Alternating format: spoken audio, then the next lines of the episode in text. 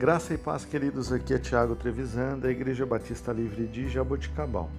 Vamos para o nosso devocional 672.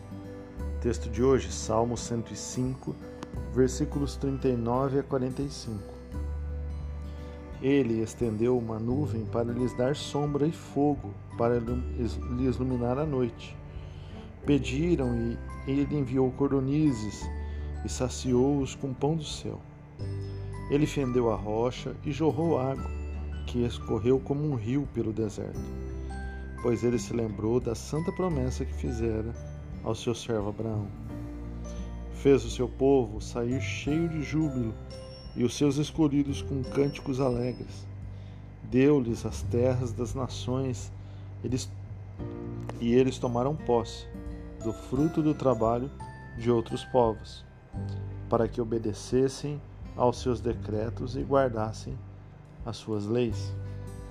Irmãos, Deus é capaz de cuidar do seu povo.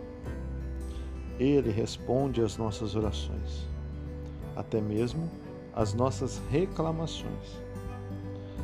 Satisfaz todas as nossas necessidades. Quando entregamos a nossa vida ao Senhor, poderemos ter certeza de que estamos em boas mãos. Que essa semana você possa entregar ao Senhor, dar a Ele